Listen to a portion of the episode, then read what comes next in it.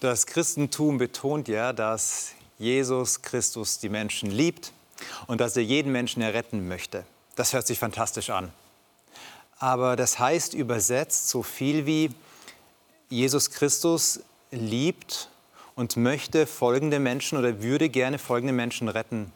Die Paul Potts dieser Welt, Lenins, Stalins, Hitlers, die Person, die sie verletzt hat, die Person, die mich verletzt hat, die eine Grenze übertreten hat, die möchte Jesus auch erretten. Wenn ich diese Personen aufzähle, triggert dann etwas, wird etwas getriggert bei Ihnen?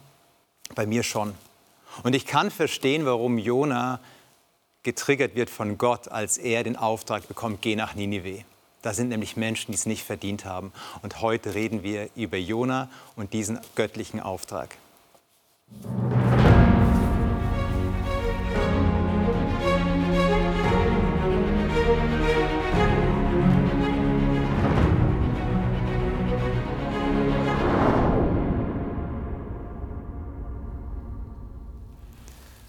Wir sprechen gleich über so ein intensives Thema, was ich kurz anmoderiert habe. Und es ist schön, dass ihr mich hier nicht allein lässt, sondern dass ihr da seid. Kathi, herzlich willkommen. Du bist aus Bayern gekommen, bist dort psychologische Beraterin. Hoffe, du hattest eine gute Fahrt. Schön, dass du hier bist. Ludmilla, auch dir ein herzliches Willkommen. Du bist ja hier bei Hope sozusagen zu Hause. Du bist die Abteilungsleiterin von dem Team Inhalte und bist immer mal wieder hier zu sehen. Sehr gerne. Und Christian, auch dir sei willkommen. Ja. Schulleiter auf der Schule Marienhöhe. Ja. Also meine Tochter ist von dir als Direktor begeistert, die gerade eingeschult wurde. Das freut mich. Also dafür ein Dankeschön schon mal. Lass uns gleich mal reingehen in diesen Text, den wir heute beleuchten werden. Ähm, wir haben eine große Herausforderung, Jona, das Buch Jona. Ähm, wir werden da so auszugsweise die Essenzen rausnehmen, die Texte. Und Kathi, wenn du mit uns Jona Kapitel 1, Vers 1 bis 4 lesen würdest. Ich lese nach der Elberfelder. Mhm. Und das Wort des Herrn geschah zu Jona, dem Sohn des Amittai. Mache dich auf, geh nach Ninive, der großen Stadt, und verkündige gegen sie, denn ihre Bosheit ist vor mich aufgestiegen. Aber Jona machte sich auf, um nach Tarsis zu fliehen, weg vom Angesicht des Herrn, und er ging nach Jaffo hinab, fand ein Schiff, das nach Tarsis fuhr, gab den Fahrpreis dafür und stieg hinein um mit ihnen nach Tarsis zu fahren, weg vom Angesicht des Herrn. Da warf der Herr einen gewaltigen Wind auf das Meer, und es entstand ein großer Sturm auf dem Meer, so dass das Schiff zu zerbrechen drohte. Ich glaube, Jona ist so der einzige Prophet, von dem bekannt ist, dass Gott ihm einen Auftrag gibt und er dann ganz bewusst sich dagegen entscheidet und in eine andere Richtung geht. Warum wählt Jona diesen Weg, wo Gott zu ihm spricht und sagt, nee, ich, ich mache es gerade nicht, ich gehe gerade weg. Gibt es da eine Erklärung oder gibt es da einen Hinweis im Text? Wir können spekulieren. Also ähm, das Spannende ist ja, dass äh, anscheinend es eine Beziehung gibt zwischen Jona und Gott. Mhm. Er kennt seine Stimme, er, er, hört einen Auftrag. Also das ist schon mal setzt voraus, okay, das ist ein gläubiger Mann, ein Prophet, wie wir jetzt aus der Geschichte wissen, mhm. mhm. der eine Beziehung zu Gott hat. Wahrscheinlich nicht sein erster Auftrag als Prophet. Und jetzt bekommt er aber etwas ungewöhnlichen Auftrag, außerhalb seines Volkes irgendwas zu tun. Ähm, und das, was ich spannend finde, ist, dass äh, es hier steht, er wollte weg vom Angesicht des Herrn. Mhm. Also, mhm. mhm. wo hat er das Angesicht des Herrn vermutet oder den Herrn? Mhm. Bei dem Volk, bei dem erwählten Volk bei, bei den Israeliten. Mhm. Äh, in Jerusalem im Tempel, später lesen wir ja nochmal, dass er an einigen Stellen spricht er vom Tempel, ähm, wo der Herr ist. Ja, ja. Also sehr, sehr lokal verortet ähm, er Gott. Und auch dann in der Annahme, okay, dann woanders ist Gott dann nicht. Dann mhm. kann ich auch mhm. fliehen dann gehe ich weg von Gott. Äh, aber er muss ja einen Grund haben. Ja, Jonah selbst gibt ja einen Grund an. Kapitel 4. Mhm. Er sagt ja, deshalb floh ich schnell nach Tarsis, denn ich wusste, dass du ein gnädiger und barmherziger Gott bist, langsam zum Zorn und groß an Güte und einer, der sich das Unheil gereuen lässt. Also das heißt, später in dieser Geschichte ähm, wird nicht eintreten, was äh, sozusagen befürchtet wird, äh, dass äh, Ninive nämlich vernichtet wird. Und Jona selbst sagt, Er hat es gewusst. Das ist, das, wird, das ist ja so bei Gott. Der ist einfach so gnädig. Am Ende ja, kommen die halt doch davon. Ja, aber ist doch eine super Nachricht, oder? Also wenn ich, wenn ich entscheiden dürfte zwischen Krisengespräch und einem freudigen Gespräch mit einer guten Botschaft, dann entscheide ich mich doch für die gute Botschaft. Warum, warum will er denn nicht, dass Ninive Gnade empfängt? Ja, aber die Frage nach dem Auftrag stellt sich ja schon, ähm, wenn hier steht, dass der Herr ihn schickt, um Ninive äh, zu sagen, was sie alles, äh, Bosheit, die sie tun, die vor den Herrn mhm. steigt. Mhm. Also es klingt ja nicht nach, ähm, tut Gutes, bekehrt euch, sondern äh, geh und bring ihnen das Gericht, ja. würde ich jetzt mit meinem Wort zusammenfassen. Das heißt, das, was Jona bringen soll, der Auftrag, ist ja nicht eine Rettungsbotschaft im ersten Moment. Also zumindest lese ich das nicht raus. Mhm. Und jetzt, jetzt ist die Frage, warum verhandelt Jona nicht mit Gott? Er könnte ja auch mit ihm verhandeln und sagen, ich will da nicht hin. Weiß nicht, ich vermute, dass und das, das, das und das mhm. passiert. Ähm, in der Geschichte mit, äh, mit Abraham letzte Woche. Also Abraham ist jemand, der verhandelt hat mhm. mit Gott. So. Hätte Jona ja vielleicht auch versuchen können. Warum tut er das nicht? Schick mich doch nicht nach Nineveh, sondern in eine andere Stadt. Ja, oder schick jemand anderen. Ich mhm. will da nicht hin, weiß ich nicht. Es gibt da keine Kommunikation. Ja, ja. Es ist halt alles sehr knapp erzählt. Mhm. Verkünde gegen sie. Mhm. Ja, was heißt das? Und äh, ersten vier äh, sagt äh, Jona, ach, war das nicht meine Rede, als ich noch in meinem Land war? Mhm. Mhm. Also hat er etwas geredet. Ich möchte ja. nicht mhm. dorthin mhm. gehen, mhm. denn ich weiß ja, du bist gnädig und gütig. Und wenn ich gegen die rede, wäre ja eine Wahrscheinlichkeit gegeben, dass die umkehren. Und das will ich nicht die sind so böse. Das möchte ich einfach nicht. Ich möchte nicht, dass Ninive möglicherweise eine Rettung erfährt. So könnte man es äh, drehen. Mhm. Und das müssen wir wieder fragen, warum will das Jona nicht? Warum, ist, äh, Gott, äh, genau. äh, warum hält er Gott für so gnädig und er ist so ungnädig? Mhm. Bei Abraham war es nämlich ganz umgekehrt. Gott ist so ungnädig und will einfach vernichten, ohne eine Drohbotschaft. Mhm. Und Abraham, der Gnädige, verhandelt. Ja, ja, ja. Wer nicht noch, wenn noch ein paar Gerechte da sind. Also hier geht es auch um, um das Verständnis, wer Gott eigentlich ist in dieser Geschichte. Ja, um was der Mensch ist. Ähm, aber schwingt in dieser, wenn ich das jetzt zusammenfasse, schwingt in dieser Gerichtsbotschaft, das, was du gerade gesagt hast, schwingt trotzdem das Wissen um Gottes mögliche Gnade mit? Also Jona weiß, es ist nicht alles, es ist, ist eine zweiseitige Medaille und nicht nur eine Seite.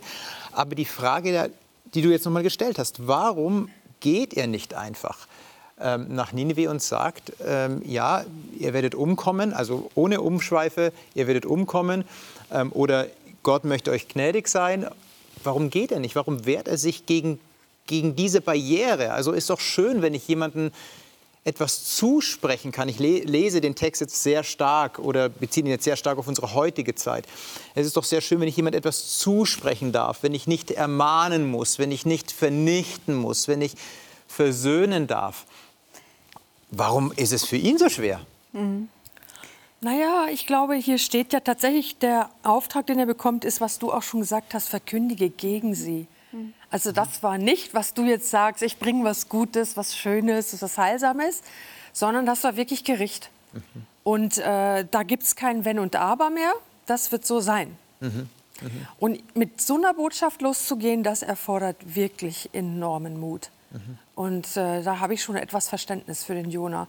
Ich verstehe auch außerdem so ein bisschen, das muss ich ehrlicherweise zugeben, dass der, der hat gewusst, was da passiert. Davon ist anzu, auszugehen, finde ich. Ninive war bekannt für seine Schlechtigkeit wahrscheinlich. Ja? Mhm.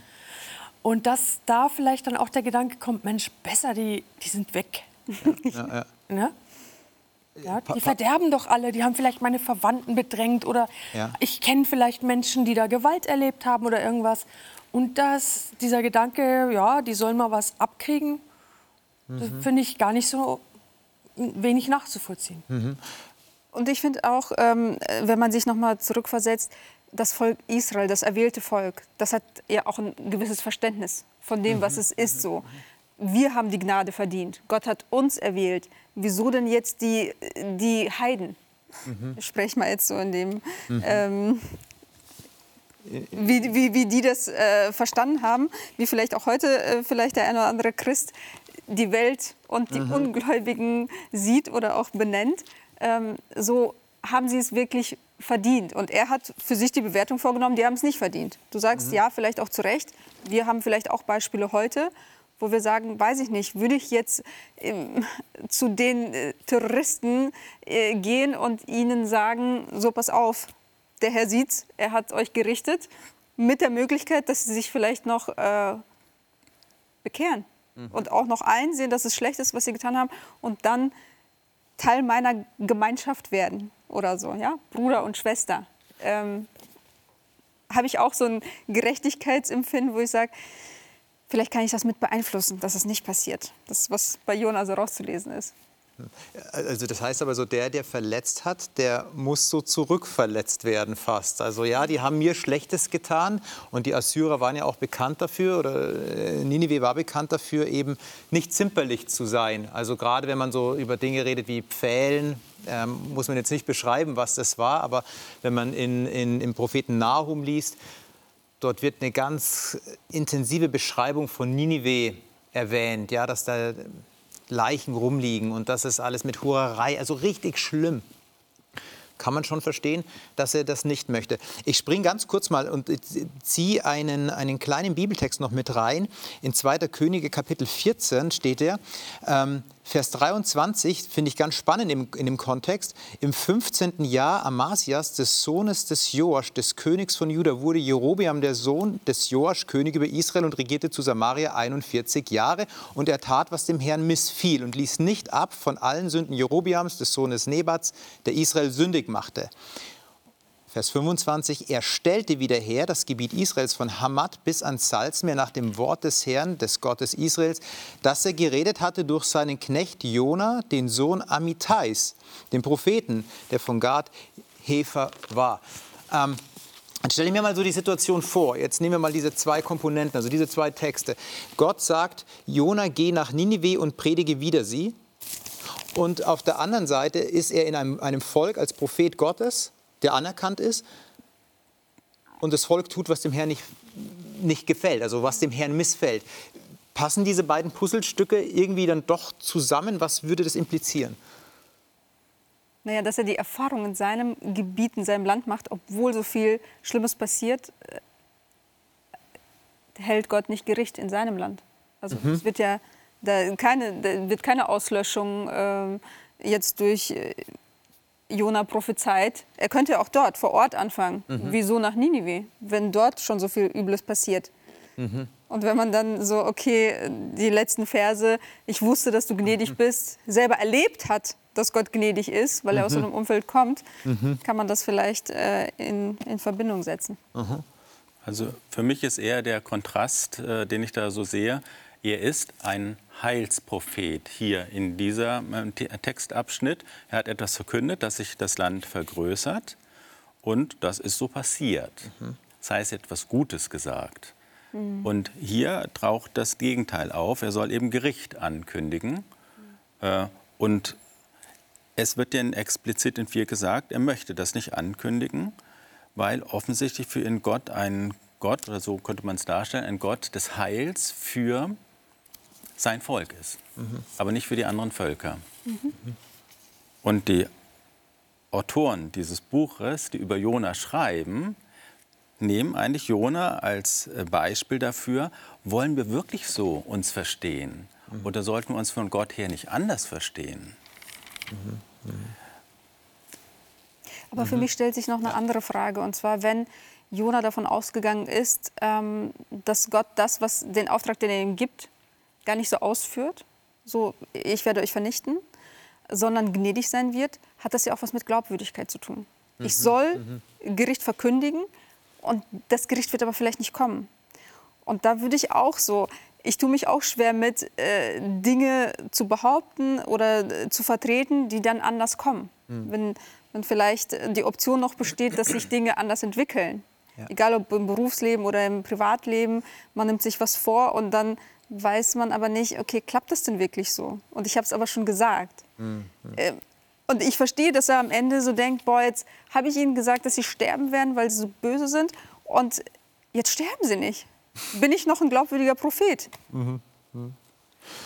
jetzt geht ja Jonah irgendwo hin. Also er könnte ja eigentlich auch zu Hause bleiben und sagen, ich, ähm, nee, mache ich nicht, ich bleibe einfach dort, wo ich bin. Aber nein, er geht weg. Er geht ganz bewusst weg und kommt dann an den Hafen. Du hast es vorgelesen und wir lesen jetzt nicht das ganze Kapitel, aber er trifft auf, er trifft auf Menschen, er trifft auf die Seeleute. Es kommt dieser große Sturm. Wir kennen, wie die Geschichte weitergeht.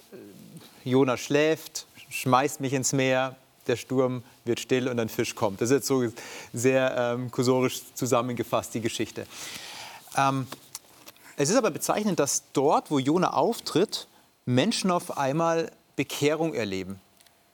Obwohl er gar nicht so das Herz dabei hat. Also Jona hat, glaube ich, nicht vorgehabt, jetzt ich werde die, die Seeleute bekehren. Kann Jona trotzdem als eine Art Missionar bezeichnet werden? Weil dort, wo er ist, und jetzt rede ich auch wieder sehr stark in, aus dem Kontext, wir leben in der Zeit der Authentizität. Das ist so das höchste Gut. Also ich lebe ganz authentisch und so mache ich Mission. So würden wir ja heute wahrscheinlich sagen. Ich bin ganz ehrlich, ich rede darüber, durch mein Leben, durch mein Leben wird mein Reden unterstrichen. Jona, ist er so ein Missionar auch oder äh, ist er was ganz anderes? Er möchte auch kein Missionar sein. Er verzieht sich ja in das hinterste Eck mhm. des Schiffes und möchte in Ruhe gelassen werden. Mhm. Er möchte einfach in Ruhe gelassen werden von Gott und der Welt. Mhm. Er lebt aber sehr authentisch. Also er, das, er versucht das, das, nicht zu verstecken. Das wird depressiv, aber mhm. gleichzeitig, genau, in dem Moment, wo er dann gefragt wird, sagt er ganz klar, auch stolz, ja. wer er ist. Mhm. Mhm. Ja, er, er, entzieht sich ja sozusagen mhm. den Gesprächen und den Erklärungen, indem er auch schläft. Das ist eine mhm. so allgemein bekannte Methode. Also na, jeder von uns hat seine Strategien, wie er sich entziehen kann. Was ich wahnsinnig spannend finde, ist, dass er aber doch, als die Seeleute fragen, wer ist verantwortlich für diesen Sturm, mhm. da hat er dann plötzlich diesen Mut. Was heißt plötzlich? Vielleicht ist er mutig und wir wissen es nicht richtig einzuordnen, aber er hat dann dieses, diesen geraden und starken Rücken zu sagen, ist es meinetwegen. Mhm. Und ich möchte nicht, dass ihr meinetwegen sterbt. Da ist er plötzlich, ja, da ist er plötzlich so anders. Er möchte nicht, dass die seinetwegen sterben mhm. und sagt, werft mich ins Wasser. Mhm. Aber das sagt er erst, nachdem das losgeworfen wird. Die sagen, wir wollen Lose werfen, um rauszufinden, wer schuld ist. Also sie gehen schon davon aus, dass einer ist schuld daran, dass das Unwetter kommt. Das ist ja auch interessant, was für ein Verständnis auch äh, diese Menschen damals hatten von äh, Geschehen um sie herum. Also alles geschieht aufgrund von also, äh, Aktion, Reaktion so. Mhm. Ne? Und mit der Götterwelt dann verbunden. Ja, ver verbunden mit einem übernatürlichen Glauben. Und jetzt werfen sie lose, es äh, trifft Jona und dann erst, es ist ja nicht so, dass er sagt, okay, hier ist Unwetter, ich kläre das jetzt mal auf weil mhm. ich weiß, woran es liegt, sondern er wartet ja ab. Vielleicht, vielleicht geht es ja vorbei. Ah. Vielleicht auch noch so das Verständnis, vielleicht ist Gott gar nicht hier, weil er ist ja da bei seinem Tempel. Ich bin vom Angesicht des Herrn geflohen. Genau, deswegen, das, ja. Ja, vielleicht äh, ist das, kann ich dem entgehen. Mhm. Jetzt könnte man ja sagen, ähm, der Jona, ja, er offenbart es zwar, aber ich sehe das auch so, ähm, er, er, zieht sich zurück. Da sind Menschen in Not, die kämpfen um das Leben. Er schläft. Ich frage mich da immer der, an der Stelle, wie kann er schlafen? Im Hebräischen heißt es so ungefähr, ähm, dass das Boot anfängt zu denken, es würde, zu zerbre es würde zerbrechen. Also das heißt, der Sturm ist so intensiv, dass das Boot anfängt, menschlich äh, zu denken, jetzt gehe ich kaputt. Also ich kann mir vorstellen, dass dieser, dass dieser Sturm extrem, extrem groß war. Und er schläft. Und dann, als er sich offenbart, sagt er, ich bin derjenige, der, ähm, der den Gott anbetet, Himmels und der Erde. Er beruft sich auf die mhm. Schöpfung. Mhm. Wie kann ich mich denn bitte schön auf die Schöpfung berufen, als Gott, als Schöpfer berufen und mehr oder weniger so ein Menschenbild haben, dass ich sage, mir sind eigentlich die Menschen egal. Also die Seeleute waren ihm erstmal egal, bevor das losgeworfen wurde. Die Nineviten, die sollen leiden. Passt es zusammen? Ich berufe mich auf Gott, den Schöpfer. Er hat alles gemacht. Aber die Schöpfung, der Mensch, der so anders ist als ich, hat keinen Platz. Wie passt das? Das ist ja so das Bild, das die Erzählung von Jona eben zeichnet, dass er eben sich auch so verkriecht dort, du Schläfer heißt mhm. es dann. Er, wenn er dann aber bezeugen muss, ist er ganz offen und sagt, ich fürchte den Herrn, den Gott des Himmels, der das Meer und das trockene Land gemacht hat, also die ganze Welt. Das ist für ihn klar. Ähm, aber dass er eben das nicht realisiert, dass das, was er bekennt, dass das in seiner Performance äh, mhm. unstimmig ist, das ist ja die Spannung des Ganzen. Mhm. Und der liebe Gott, von dem ich jetzt mal äh, sprechen möchte, ist ja auch nicht einer, der diesen, mit dem Sturm das Boot vernichten will, ja. sondern er will den Jona da rausholen und sich wieder zurückholen. Und das macht er auf eine sehr amüsante, also amüsante Art und Weise. Auch hier ist Gott wieder gezeichnet als jemand, der eben nicht ungnädig ist und Jona verwirft. Mhm. Das könnte man ja auch denken. Der flieht, also muss Jona bestraft werden. Aber ja. das ist nicht die Art Gottes, mhm. wie hier erzählt wird. Aber ist der Mensch dann frei, ähm, selber zu entscheiden, wenn Gott dann äh, selbst in Gnade einen Sturm aufs Wasser wirft und sagt, so Jona, eigentlich geht es um dich, eigentlich muss ich dich erreichen. Darf Jona auch noch ganz frei entscheiden oder ist er dann doch in seiner Freiheit eingeschränkt? Propheten äh, sind immer eingeschränkt. müssen sprechen. Sagte schon Amos, wenn der Löwe schreit, dann, also wenn Gott ruft, dann musst du. Das geht nicht anders. Es gibt noch so eine andere Komponente, die ich auch so aus meinem Leben kenne, wo ich sage, es gibt Situationen, wo ich schon zu Gott gesagt habe, lieber Gott, wenn ich jemals in die Situation komme, mich von dir abzuwenden, mhm. zieh mich raus, hol mich raus, mach, was du willst, lass das nicht zu. Mhm. Und hier könnte ich mir vorstellen, das wäre vielleicht auch eine denkbare Situation, dass Gott ja Jonas, äh, Jona, äh, Jona wirklich kennt. Mhm. Mhm. Und er hat eine Beziehung, ne? wir haben das vorhin gesagt, er hat gesprochen mit ihm. Äh, so dass, dass jetzt hier dieser Teil vielleicht dabei ist, den wir nicht wirklich kennen, ja. die Beziehung. Ja. Ja. Mhm. Die Lösung, die Jona auf, ähm, ähm, vorschlägt, die er andenkt, ist, schmeißt mich ins Meer dann wird alles gut. Das finde ich also grandios, wenn man sich mal überlegt. Äh, äh, gehen wir mal auf das Boot. Ja, ne? Also unbedingt. würdest du sagen, ja, also es ist vielleicht dunkel, es ist äh, bewölkt, die Blitze zucken, Donner, große Wellen. Wer von uns würde sagen, ja, die beste Lösung, die ich habe, ist, schmeißt mich ins Meer. Also eher nein. Ich würde doch als Prophet sagen, bringt mich zurück an Land. Herr, entschuldige, jetzt gehe ich nach Ninive. Ja, ja. Also, also warum mein, ins Meer? Mein Impuls war, äh, wirf dich auf die Knie und flehe den Herrn an, dass, dass er das jetzt aufhören lässt. Du hast es verstanden. So. Mhm. Das ist so mein Impuls. Ich habe es begriffen, ich werde es tun. Du mhm. bist anscheinend auch hier, nicht nur da und äh, verschonen jetzt uns alle, mich ja. mit. Ja. Ja. Aber da steckt noch so eine ganz andere Komponente drin, finde ich, nämlich diese Seeleute, die ja sagen, also sie rufen dann ja zum mhm. Herrn mhm und sagen, lass das doch nicht über uns kommen, ja, um der Seele dieses Mannes willen, bring nicht unschuldiges Blut über uns. Die hatten Angst, dass sie Jona jetzt wirklich werfen und der könnte unschuldig sein. Ja. Also sie hatten so ein starkes Verantwortungs- und Gerechtigkeitsempfinden und das steht in so einem starken Gegensatz zu den Menschen in Ninive, finde ich. Diese mhm. Ungläubigen einerseits und dann die, ich sage jetzt mal wahrscheinlich ungläubigen Seeleute. Mhm. Äh, wo uns auch gezeigt wird, es ist nicht äh, so, dass du über alle ein Urteil fällen kannst. Ja, ja, ja. Und das könnte hier den Jona auch angesprochen haben. Ja, ja. Er, der keine Gnade geben möchte, wird auf einmal von Heiden begnadigt oder soll gerettet werden. Ähm, aber er muss doch trotzdem gedacht haben, wenn ich ins Meer geschmissen werde, dann war es das. Also er liest ja jetzt nicht seine Geschichte mit dem, mit, dem, mit dem Fisch. Ich weiß nicht, ob er sich hätte ins Meer schmeißen lassen, wenn er gewusst hätte, da kommt ein Fisch, der große Fisch. Vielleicht. Ähm, aber er musste doch davon ausgehen, dass er sterben wird. Also er ist eher bereit zu sterben, als, als nach Ninive zu gehen. Also muss ja eine, eine abgrundtiefe Abscheu Menschen gegenüber geherrscht haben. Ja, und jetzt wäre es vielleicht interessant, das doch auch ein bisschen psychologisch zu deuten. Mhm. Ähm, er hört den, den Ruf Gottes und er will den partout nicht. Er geht nach Tarsus, er geht ein Schiff und er geht in den tiefsten, in den tiefsten Grund des Schiffes und schläft tief. Mhm. Wer tief schläft, ist erschöpft, der will auch nichts mehr von allem wissen. Mhm. Dann kann er das noch bekennen, aber der Tod ist ihm eigentlich mhm. egal. Mhm. Ähm, er will nur nicht nach Nineveh. Aber würdest du sagen, hat ihn der Ruf, ähm, nach Ninive zu gehen, in eine Depression gestürzt? Vielleicht war er auch vorher schon unglücklich.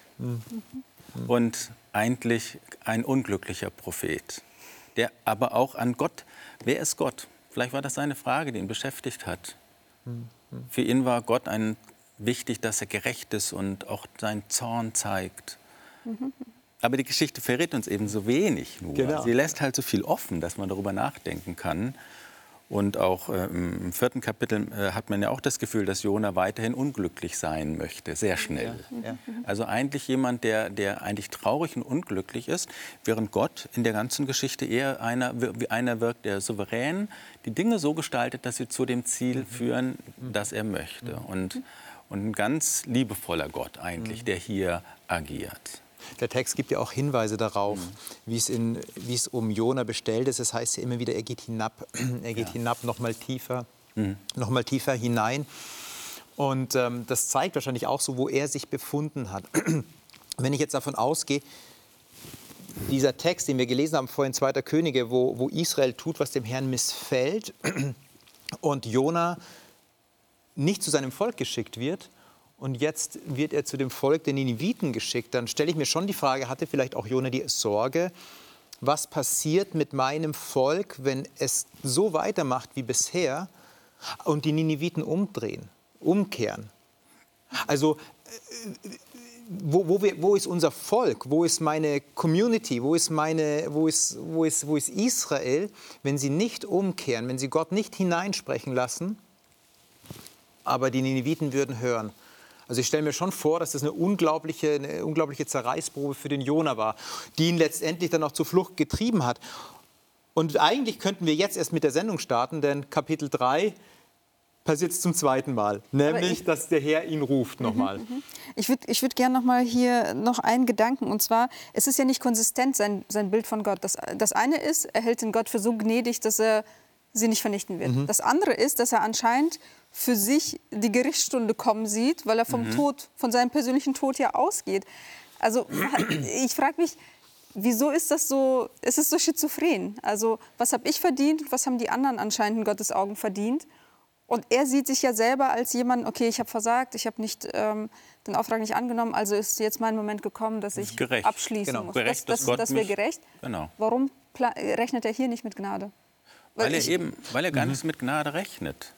Ja, aber bei den Nineviten ja schon. Ja, Ungewollt, also Mhm. er, er will es ja nicht, aber er unterstellt Gott, dass er es tun er wird. möchte, dass Gott so ist. Dass er eben, wenn jemand etwas übertretet, dann auch die Folge ist die Todesstrafe. Also hat er akzeptiert, ich habe ich hab übertreten, also die Folge ist, ich muss Das ist sterben. konsequentes Denken. Ja. Wenn, Gott, wenn ich mir wünsche, dass Gott mit den anderen so umgeht, dann ist das okay, wenn das auch mit mir so macht. Das heißt, du, dein Gottesbild, was du hast, wendest du nicht nur für den anderen an, sondern eigentlich im tiefsten auch für dich selber.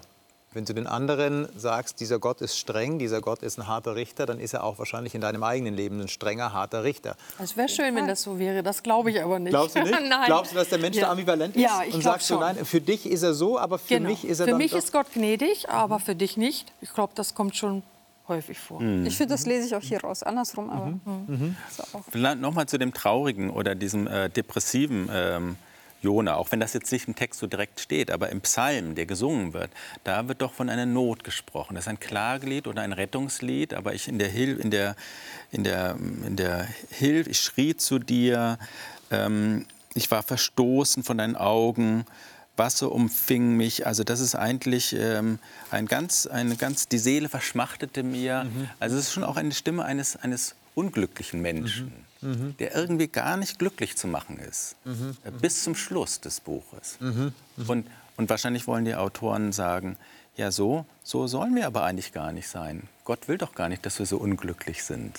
Äh, aber dass, dass, dass, dass tiefgläubige Menschen, die vielleicht sogar einen prophetischen Anspruch gegenüber anderen sind, unglücklich sind, ja, das ist doch eigentlich auch nicht gut. Das höre ich jetzt plötzlich, es wird mir so bewusst, Ja, dass das ja, so ein, ja. etwas sein könnte, ein Motiv in dieser Geschichte.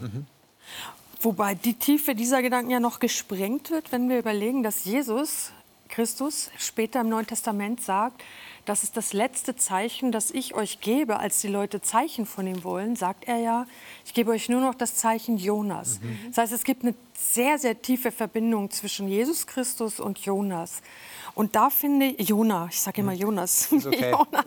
Jona, so im, äh, naja, auf jeden Fall, es ist uns ja gesagt, also wenn er hier zum Beispiel sagt in Kapitel 2, du hast mich in, in die Tiefen geworfen, das Herz der Meere, Strömungen umgaben mich, alle deine Wogen und deine Wellen gegenüber mich dahin.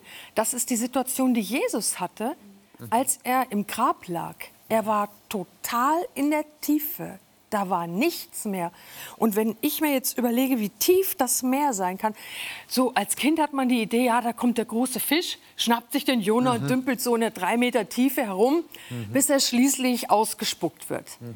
Aber wer sagt uns, dass dieser Fisch nicht in den Milliardengraben geschwommen ist, dahin, wo sonst kein einziger Mensch mehr kommen kann? Mhm. Und das ein Sinnbild dafür ist, wie tief Jesus für uns gegangen ist. Mhm. Und auch ein Bild dafür, wie tief unsere Sünde von uns entfernt wird, wenn sie vergeben ist. Mhm. Was ja auch das biblische Bild ist. Ne? Ja, ja. Also ich finde, hier gibt es noch eine wahnsinnig spannende Dimension, die uns auch von, dieser, von dem, was Jesus für uns getan hat, spricht. Ja, also weit über diese Geschichte an sich hinaus. Ja, das wäre so ein Thema für ein ganzes, äh, für, für, für ein ganzes Jahr wahrscheinlich. Vielleicht Man könnte nicht genug zur, zur Vertiefung. Das Zeichen des Jona ist eben Tod und Auferstehung. Also ähm, die, er stirbt eigentlich Jona und wird dann wieder erweckt zum Leben. Und das ist das Vorzeichen, dass Jesus das selber erlebt. Und er spricht ja vom Totenreich. Mhm, ja. Interessant ist auch, dass Jesus selber später, wenn er sich dann taufen lässt, an den tiefsten Ort sich wirklich taufen lässt. Ähm, hier Jericho und hier mhm. am, am, Toten Meer ist es der, der, der, tiefste Ort. Er lässt sich dort taufen als Gott. Er geht in den tiefsten Ort dieser Erde. Aber auch durch diesen Tod, den er stirbt, letztendlich, ich gehe ins Totenreich, nochmal eine Ebene tiefer. Und das ist das Zeichen ja des, des mhm. Jonas jetzt. Mhm. Jetzt darf man sagen. Mhm. Ähm, wir, wir, wir lassen jetzt Jona mal hier in diesem Gebet zurück. Wir wenden uns nochmal dem zu. Gott ruft ihn zum zweiten Mal. Es sagt ja schon ganz viel aus über Gott.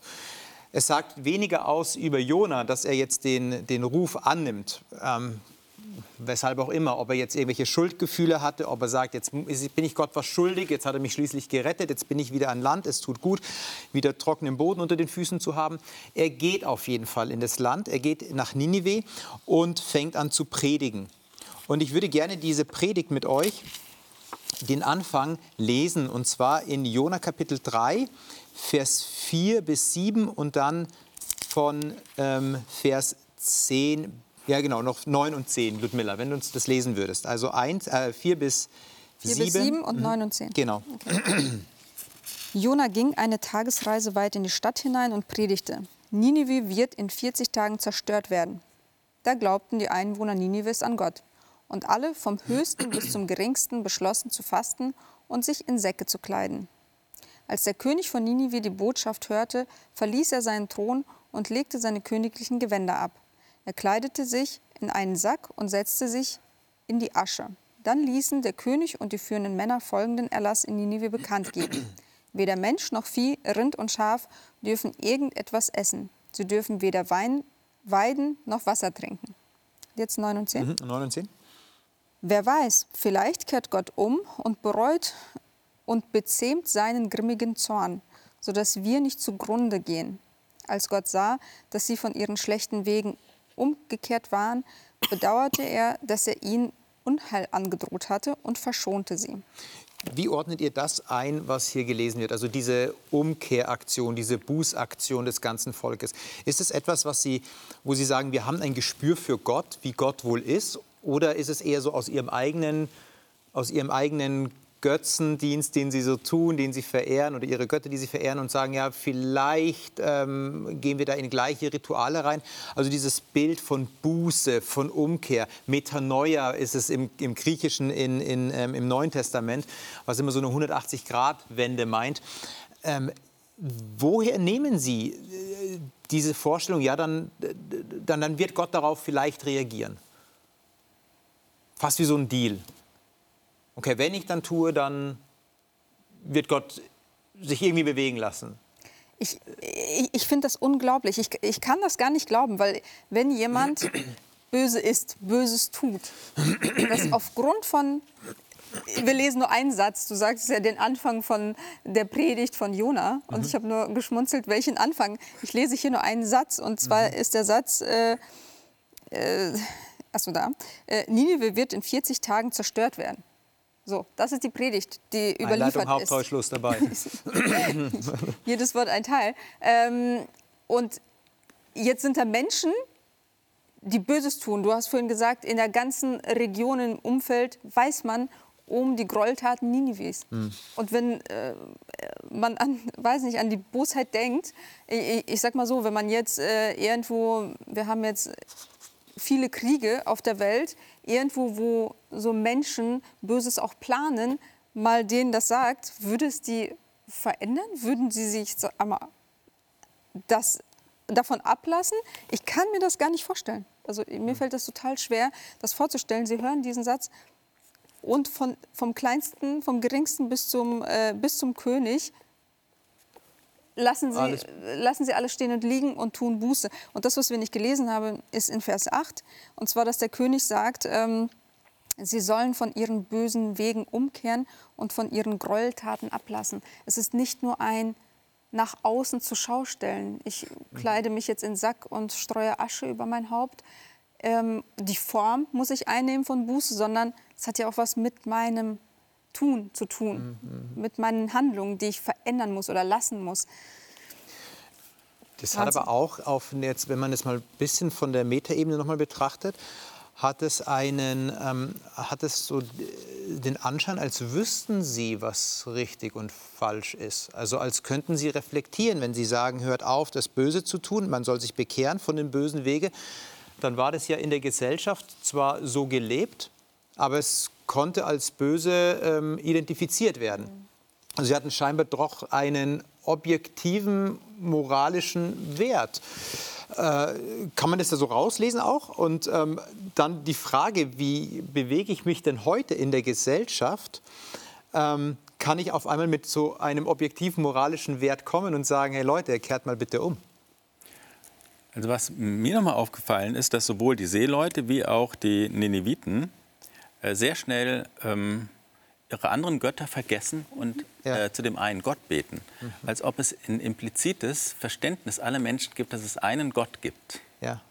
Und dass man das, äh, dass es viel stärker, dass es implizit vielleicht da ist, also oft verborgen, verdrängt durch andere Dinge, aber dass es vielleicht eine, eine größte Wirklichkeit gibt, der man verantwortlich ist. Äh, und das ist Gott, das taucht da plötzlich ganz schnell auf und sie reagieren darauf. Mhm, mh. Und das finde ich auch äh, im Blick jetzt auf das Thema Mission wichtig, in allen Menschen äh, zu unterstellen, gerade in den säkularen äh, Welten, in denen wir ja hier im Westen leben, ähm, zu unterstellen, dass Menschen doch darauf ähm, ansprechbar sind dass sie nicht ganz gottlos sind, mhm. dass das vielleicht äh, kein Thema ist. Sie leben nicht ohne, als ob es Gott nicht gäbe, aber, aber sie könnten sehr schnell darauf anspringen und das, diese Realität mhm. plötzlich wahrnehmen. Und das ist hier plötzlich sofort da. Und das finde ich auch sehr, sehr hoffnungsvoll und wichtig, Menschen einfach daraufhin anzusprechen, dass sie Gottes Kinder sind. Mhm. Äh, und dass Gott sie liebt. Und äh, das kann oft bewirken, dass Menschen plötzlich Gott Raum für, in sich äh, oder für sich geben, äh, in sich geben. Mhm. Mhm. Und ich finde, diese Moralvorstellung, von der du gesprochen hast, also das, worauf man sich dann ausrichtet oder was einem bewusst wird, das ist ja nicht was Persönliches. Du hast gesagt, ja, wenn ich jetzt losgehe und ich sage jetzt, hey, mach das anders oder so, mhm. ähm, das ist ja nicht unser Job. Wir haben nicht nach unseren persönlichen Ideen vorzugehen, sondern Gott sagt uns ja ziemlich klar, was seine Vorstellungen sind. Ne? Innerhalb der zehn Gebote wird das deutlich. Mit denen kann ich kommen. Dafür bin ich auch gar nicht verantwortlich. Ich finde, es ist ja auch eine Entlastung, zu sagen, okay, diese Dinge habe ja nicht ich mir überlegt, sondern der, der uns gemacht hat.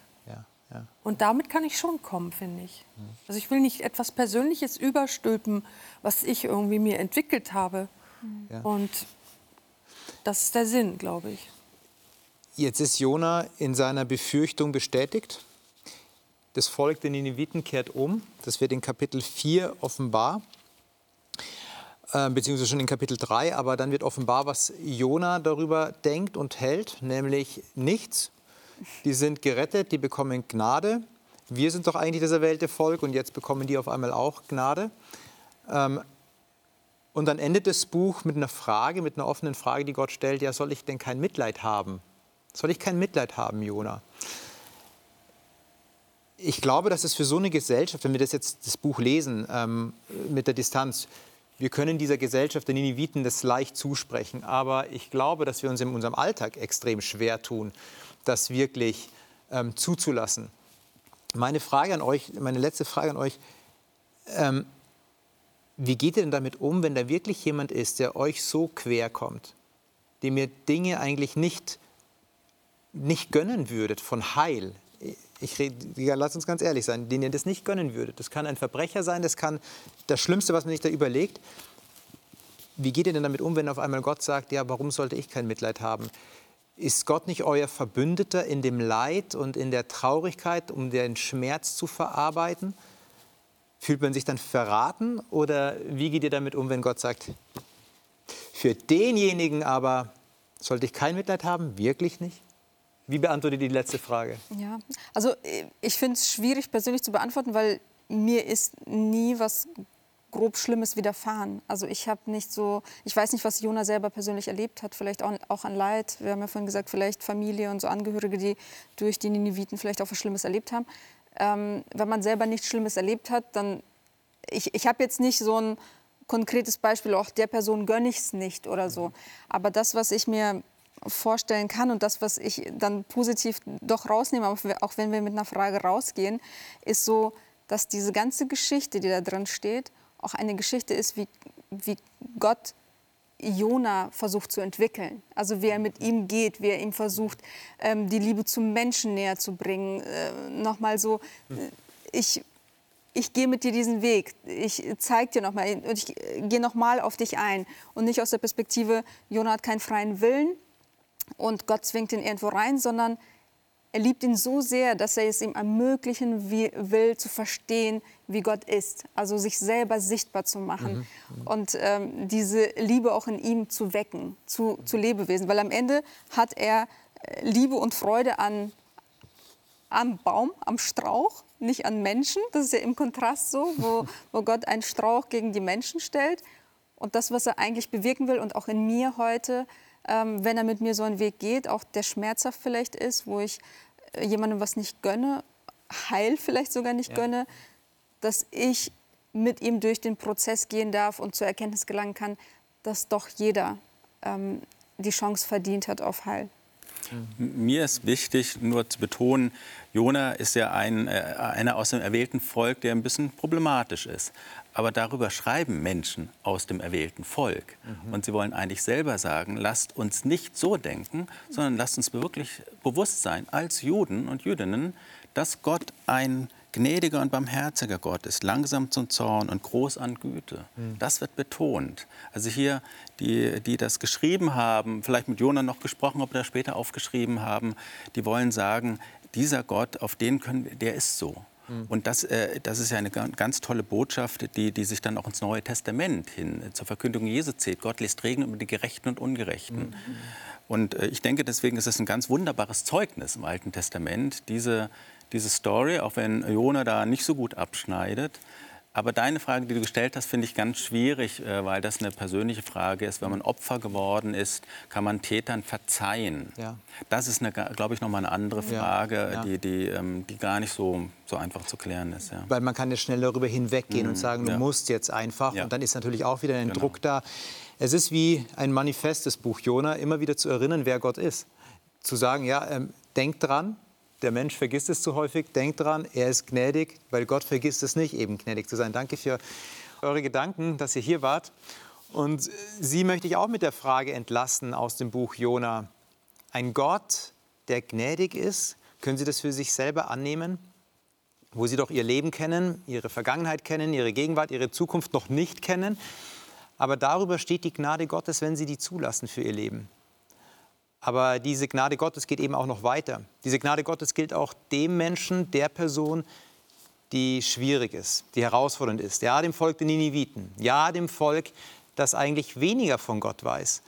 Vielleicht können Sie auch lernen oder erlernen, diese Gnade anderen Menschen weiterzugeben. Das ist ein schmerzhafter Prozess, kein einfacher Prozess. Aber ich glaube, dass auch Gott dort uns gnädig begleitet. Ich wünsche Ihnen alles Gute, bleiben Sie behütet. Der Herr mit Ihnen.